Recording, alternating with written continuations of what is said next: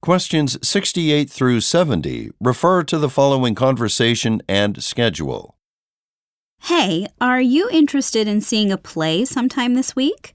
The renovations to the Charleston Theater have finally been finished and it's open for business again. Yeah, if I have time. What plays are currently showing?